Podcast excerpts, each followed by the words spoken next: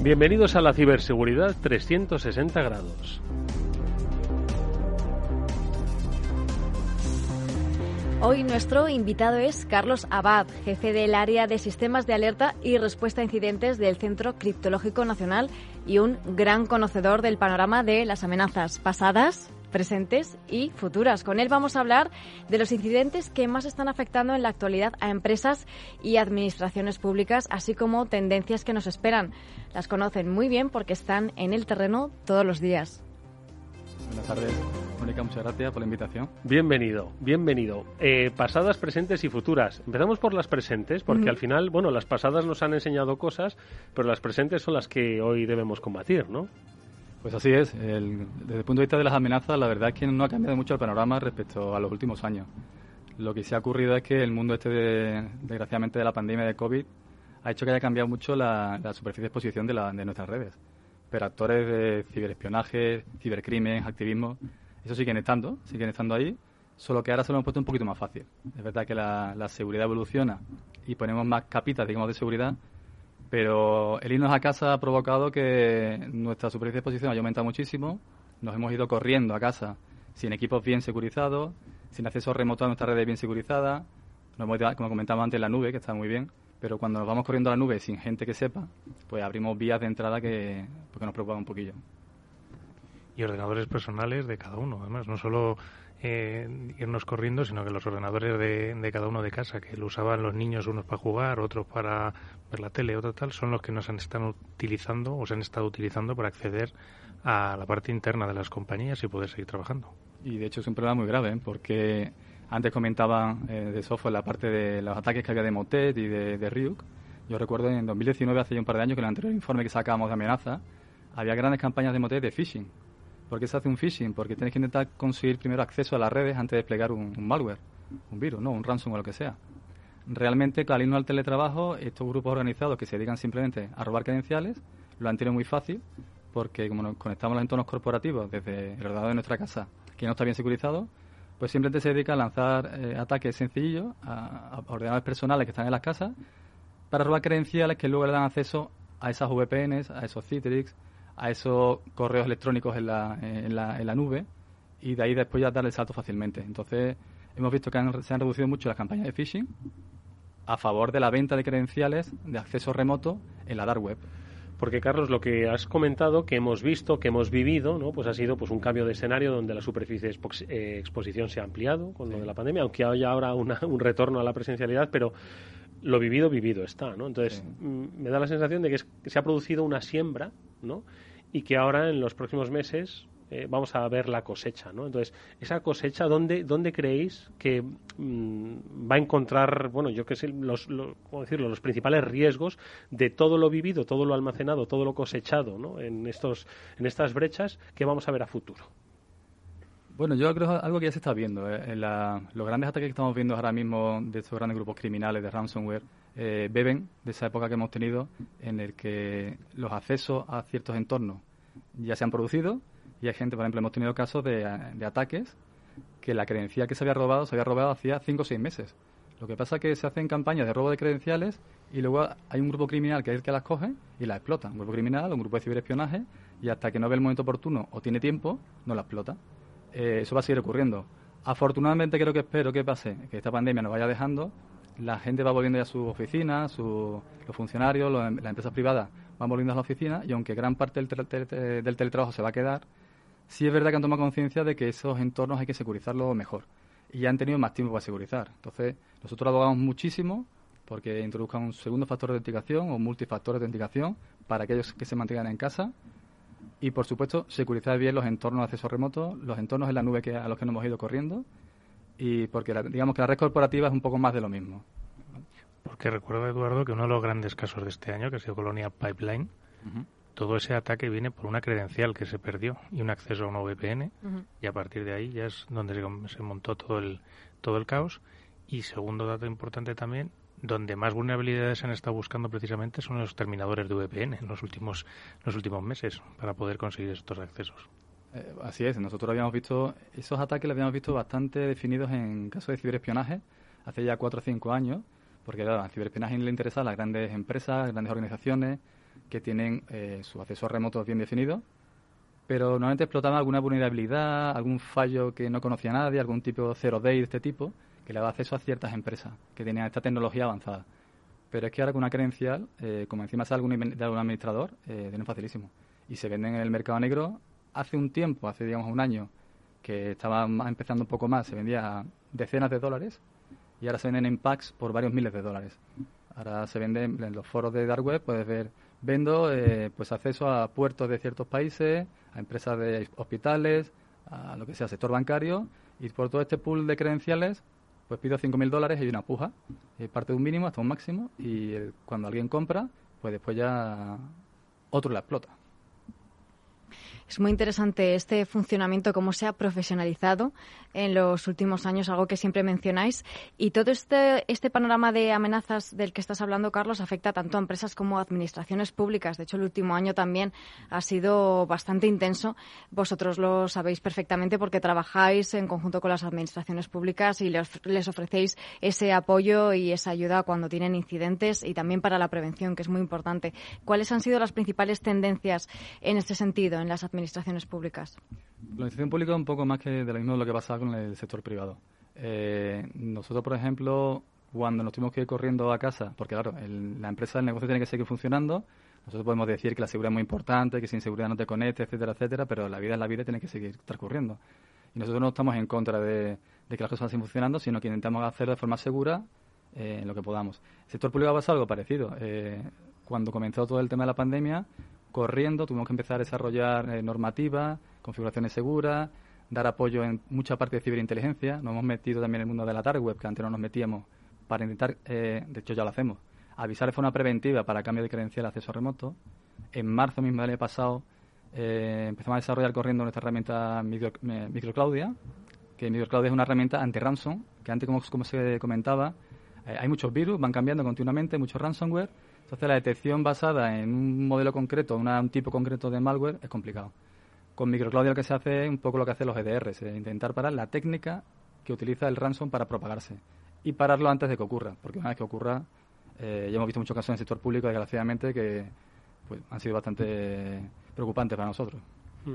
Bueno, de todas formas, eh, como siempre ponemos de manifiesto, hay que eh, trabajar la alerta a través de esa aplicación de ciberinteligencia. Creo que ha mejorado y mucho, ¿no? La, eh, eh, la alerta temprana, ¿no? Sobre si estás o no en riesgo, pero tan, tan importante como, como es la alerta es también la respuesta, ¿no? Que de eso depende. En el sector privado, pues la operatividad de la empresa, el sector público, la propia operatividad de la relación de esa institución con los ciudadanos. ¿no? En el terreno de la respuesta, ¿cómo se está trabajando? ¿Cómo estáis ayudando desde CCN a trabajar la respuesta a un incidente? La respuesta a incidentes, nosotros normalmente depende del nivel del incidente, si es algo, digamos, un nivel intermedio que puede manejar el organismo, le intentamos dar un soporte en remoto, eh, le damos información del malware, del ataque, y lo que hace mucho en remoto ahora, sobre todo con el tema del teletrabajo, es eh, recepción de logs para análisis, incluso forense digital en remoto, le damos herramientas para que ejecuten sus sistemas, pero si ya la cosa se complica muchísimo, como grandes casos que ha habido en España, desplegamos equipos de respuesta rápida y los tenemos allí en el terreno hasta que,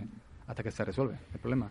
Normalmente estamos en dos fases, la investigación del incidente, cómo me han entrado y cómo se han ido propagando por la red, y en el caso de ransomware además intentamos ayudarle en la parte de la restauración de los servicios, que eso es la parte que luego realmente lleva tiempo, la investigación suele llevar relativamente poco, una semana o así, pero recuperar puede llevarte meses y ahí sí que le damos mucho apoyo con nosotros, empresas que nos acompañan de seguridad, porque por supuesto esto tiramos del sector privado.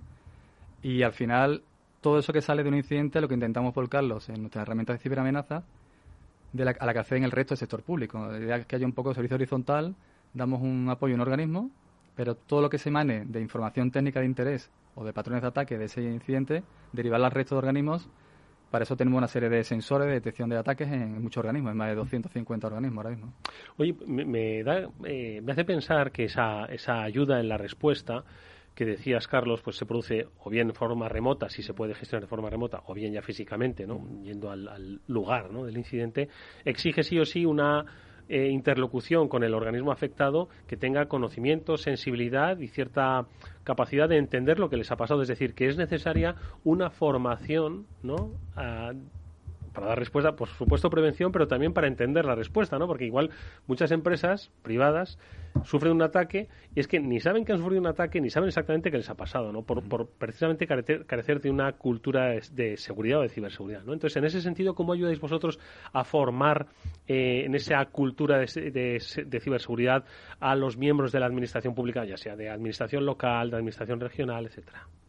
Nosotros tenemos varias líneas, eh, digamos que la principal sería porque los funcionarios se forman a través del Instituto Nacional de Administración Pública, eh, le forman diferentes aspectos de funcionariado en función de a, dónde vayan destinados.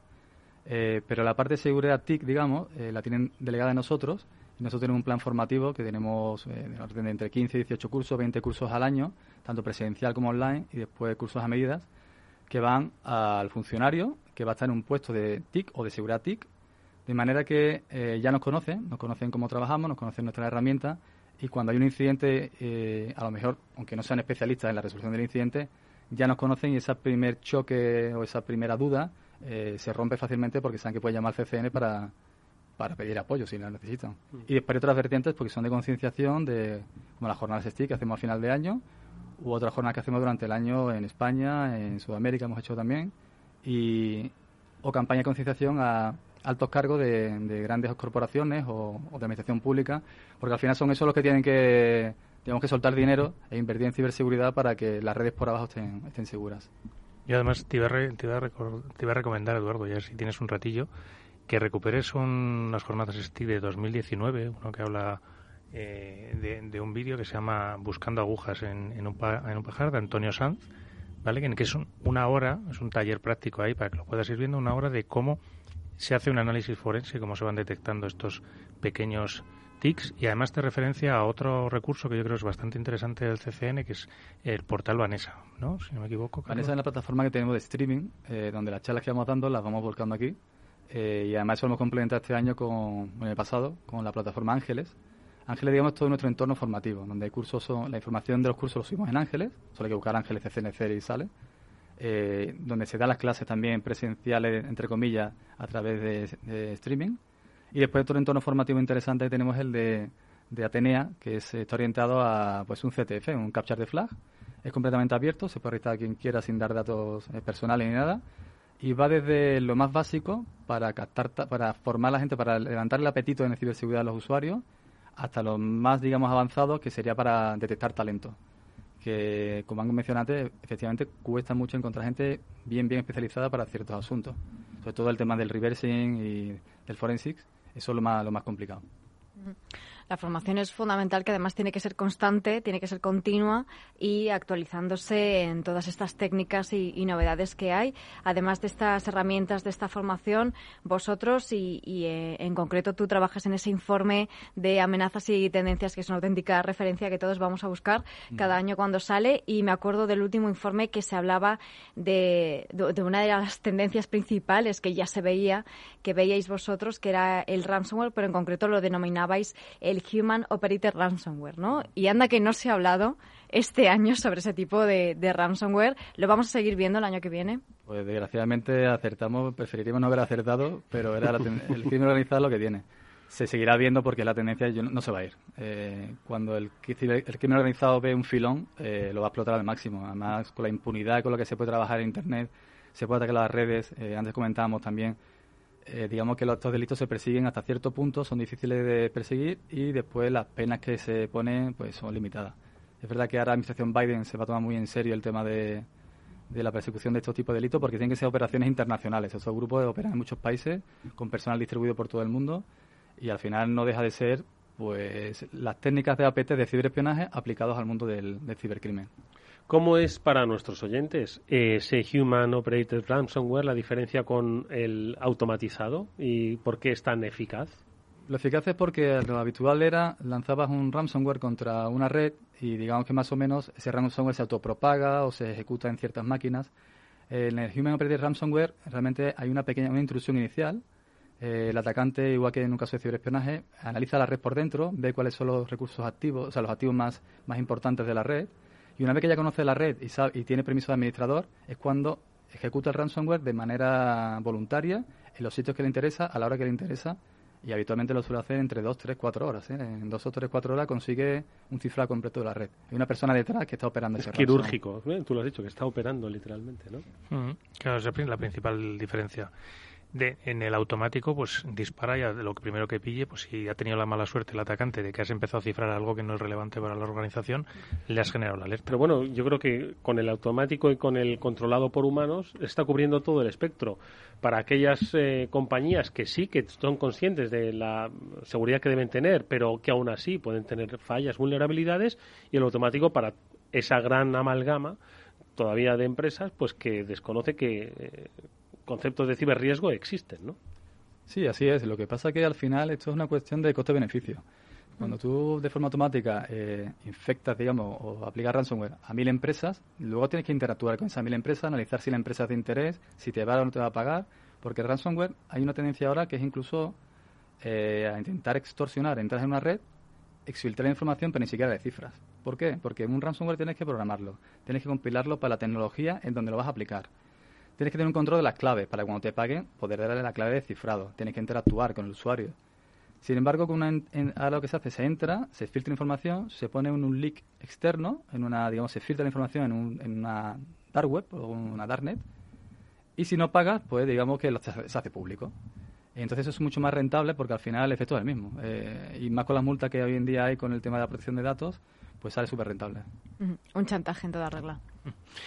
pues como los que ha habido siempre en, otros, en otras formas. Pero bueno, es la, la evolución también un poco en, esas tendencias. Y mm, como bien ha referenciado Mónica, ese informe de tendencias y, ya hemos dado un punto, ¿dónde creéis que va a estar un poco el, futuro del, 2022? ¿Por dónde creéis que van a ir esos ataques o esos ransomware o esos, quizás ya no serán tanto ransomware, sino como malware o volvemos otra vez a la parte de espionaje más, más dura? Yo creo que todavía se va a mantener un poquito el tema del, del Human Operated Ransomware, del HOR. Eh, ciberespionaje siempre está y siempre se va a quedar. Pero quizás yo creo que va a haber una cierta tendencia también a, ataques a la nube, seguramente. En la medida que nosotros vayamos a la nube, los malos se van a ir a la nube a intentar atacarla. Porque además, con un solo ataque a la nube, eh, puedes conseguir muchos clientes. Hemos tenido este año un ataque a un gran operador eh, que fue realmente fue el ataque a la plataforma de virtualización desde la que da servicio a cientos de clientes. En lugar de atacar a cientos de clientes, atacas al ISP, tiras abajo sus sistemas y tiras abajo inmediatamente cientos de, cientos de organismos. Esto ha habido un, par de casos este año, pero yo creo que va a ser tendencia porque los foros de Dark están viendo que no solo venden malware, ransomware o lo que sea para Windows, Linux, que es lo clásico, sino que se vende ya muchísimo para entornos virtuales. Eh, entonces, pues una tendencia. Y otra tendencia que también es interesante va a ser la explotación del mundo IoT. OT, IoT, poco a poco está para quedarse y se irá explotando también. Qué interesante entonces la adopción de la ciberinteligencia, ¿verdad? Ir, haciendo lectura, ¿no? Lo que van haciendo, van pensando. Entiendo que los malos pondrán eh, zancadillas a, los procesos de ciberinteligencia, ¿no? Hombre, el, yo creo que se aprovecha también que hay mucha infoxicación, como se dice. En ciberinteligencia el valor de la información es importante y saber disgregar un poco el grano de la paja es importante. Nosotros tenemos una herramienta que es Reyes, que se dedica a recopilar información, la ponemos a disposición de todo el sector público, donde ponemos todo el conocimiento que tenemos de, esos indicadores de compromiso, em, eh, actores, de, actores atacantes, pero digamos que hay mucho ruido ahí también metido. Y de que el grano de la paja es importante que tengas que tener analistas, personas, que sean capaces de diferenciar eh, lo que es realmente malo de lo que no.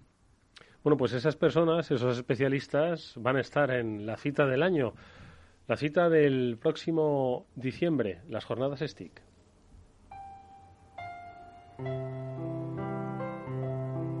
Porque vuelven presencialmente, bueno, en realidad vuelven híbridas, ¿no?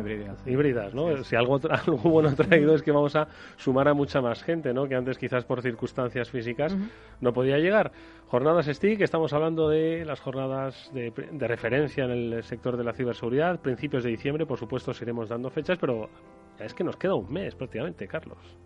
No presiones que estamos todavía cerrando la agenda. Pero sí que podemos, sí. que podemos ir adelantando, pues, bueno, yo creo que en realidad nos has adelantado aquí muchas cosas, ¿no? De las que se van a hablar, los talleres que se van a realizar y los focos, ¿no? En los que se van a poner, ¿no? Sí, así vamos a intentar cubrir temas de dispositivos móviles, temas herramientas como Cobalt Strike, que ha sido una gran herramienta que se han utilizado en la propagación de estos ransom. También técnicas nuevas que se utilizan en temas de ciberespionaje, esa parte, digamos, más de amenazas y tendencias, tema de cibercrimen, Ramson, por supuesto, eh, investigaciones en OSIN, toda esa parte que está muy de moda la cubriremos.